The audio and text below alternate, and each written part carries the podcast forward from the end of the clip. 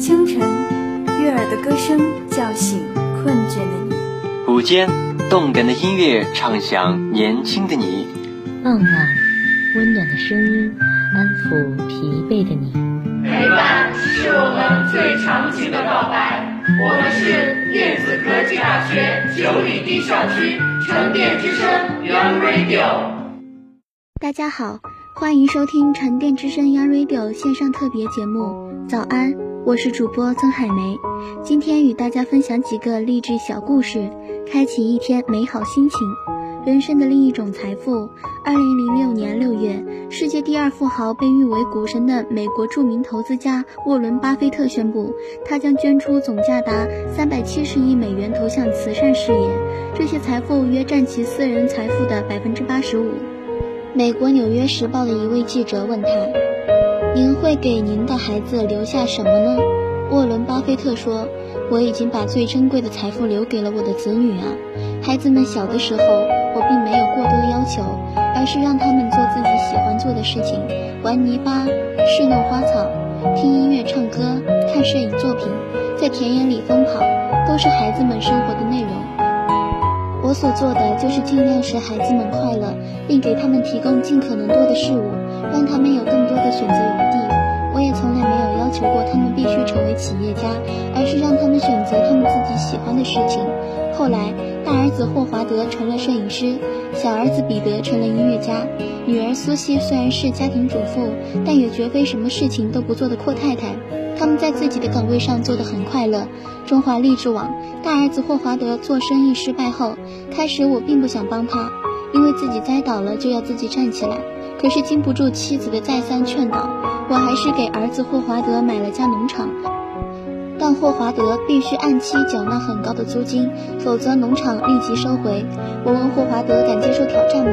霍华德接受了挑战。几年后，霍华德的农场蒸蒸日上，并不断涉及不同行业。后来，霍华德发现经商并不能使他快乐，在生意的高峰期时放弃了经商，一心做起了摄影，现在也干得不错。我取得今天的成绩，很大程度上因为我勤于思考，总结了一些规律，所以。我经常告诫孩子们要有点思考的习惯，并在勤于思考中学会善于思考。几年前，霍华德在农场站住脚后，不断捕捉市场信息，思考总结，生意做得越来越好。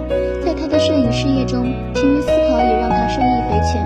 小儿子彼得也经常在寂静的时候思索创新，寻找灵感，创作了许多动人心弦的音乐作品。苏西也喜欢思索自己感兴趣的事。活着，快乐最重要。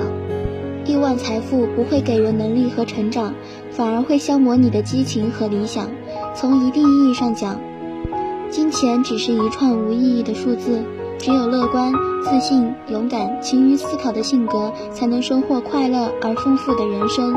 因此，可以说我已经把我最珍贵的财富都赠送给了我的孩子们。听完沃伦·巴菲特的一番话。这位记者由衷叫好，总结出了三条原则，可谓人生另一种珍贵财富。要让青年感到生活是快乐的，同时给他们提供各种机会，使他们能接触到自己感兴趣的事，提升其快乐。一时的成败并不重要，关键是培养快乐、自信、勇敢和乐观的性格。要取得较大的成就，必须勤于思索。创造性的产品只有从不断的思考中来。生活为每个人预留了它的位置。生活为每个人预留了他的位置，我们千万不要在人生的旅途上走错路，迷失自己的位置。梭罗·麦克在求学方面一直遭遇失败与打击。高中未毕业时，校长对他的母亲说：“麦克或许并不适合读书，他的理解能力差得让人无法接受，他甚至弄不懂两位数以上的计算。”母亲很伤心，他把麦克领回家，准备靠自己的力量把他培养成才。可是麦克对读书不感兴趣，为了安慰母亲，他也试着努力学习，但是不行，他无论如何也记不住那些需要记忆的知识。一天，当麦克路过一家正在装修的超市时，他发现有一个人在超市门前雕刻一件艺术品。麦克产生了兴趣，他凑上前去，好奇而又用心地观赏起来。不久，母亲发现麦克只要看到什么材料，包括木头、石头等，必定会认真而仔细地按照自己的想法去打磨和塑造它，直到它的形状让他满意为止。母亲很着急，她不希望他玩这些东西而耽误学习。麦克不得不听从母亲的吩咐继续读书，但同时又从不放弃自己的爱好。他一直在想做得更好。麦克最终还是让母亲彻底失望了，没有一所大学肯录取他，哪怕是本地并不出名的学院。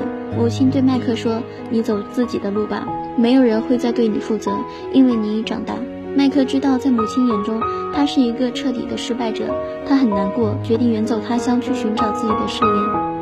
很多年后，市政府为了纪念一位名人，决定在市政府门前的广场上置放名人的雕像。众多的雕塑大师纷纷献上自己的作品，以期望自己的大名能与名人联系在一起，这将是难得的荣耀和成功。最终，一位远道而来的雕塑师傅获得了市政府及专家的认可。在开幕式上，这位雕塑大师说：“我想把这座雕塑献给我的母亲，因为我失败令她伤心失望。现在我要告诉她，大学里没有我的位置。”但生活中总会有一个位置，而且是成功的位置。我想对母亲说的是，希望今天的我至少不会让她再次失望。这个人当然就是麦克。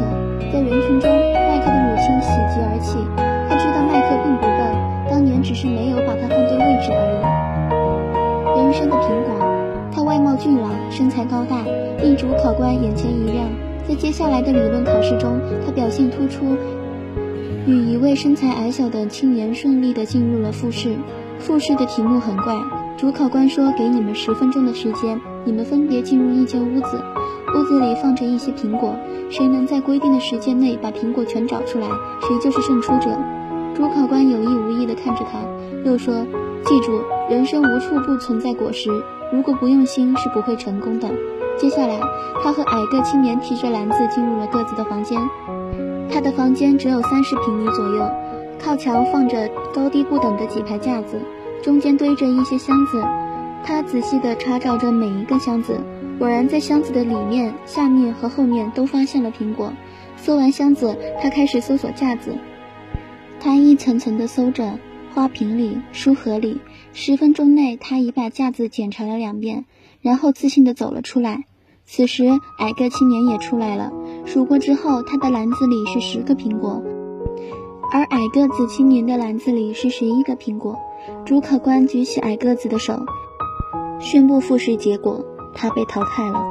不会吧？我都检查过了。他觉得不可思议，向主考官提出异议。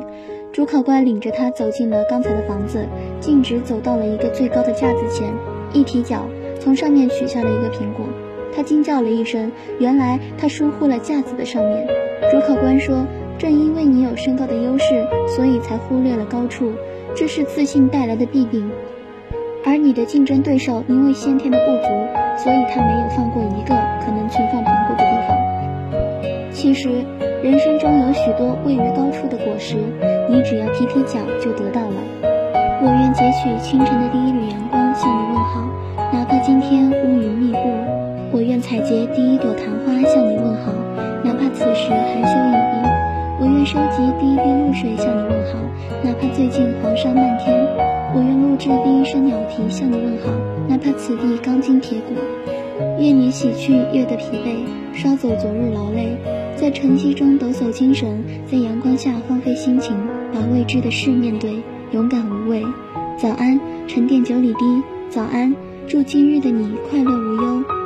以上是今天早安的全部内容，我是主播曾海梅，写采编杨小河，技术人员孙伟乔，一同感谢您的收听。